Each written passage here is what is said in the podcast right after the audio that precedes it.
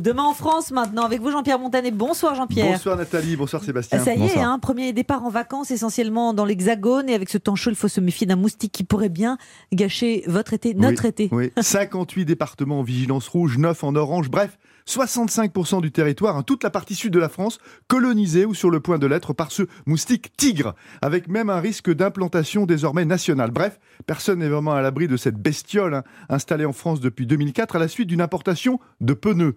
Originaire d'Asie, il fait partie des espèces les plus invasives, un vecteur de la dengue, du chikungunya ou du zika, après piqûre d'un animal ou d'un homme infecté. Ce moustique tigre attaque le jour. Les autorités sanitaires encouragent le public à signaler sa présence. Sachez pour l'identifier qu'il est de petite taille, un demi-centimètre, un abdomen rayé noir et blanc. Il ne fait pas zzz, il est silencieux ah et peu mobile, donc facile à écraser. Et donc pour s'en protéger, quelle est la bonne recette? Alors pour ceux, Sébastien, qui possèdent un jardin, il faut vider régulièrement tous les récipients, ne pas garder de vieux pneus où l'eau peut, s'accumuler, car c'est dans ces réservoirs qu'il prolifère.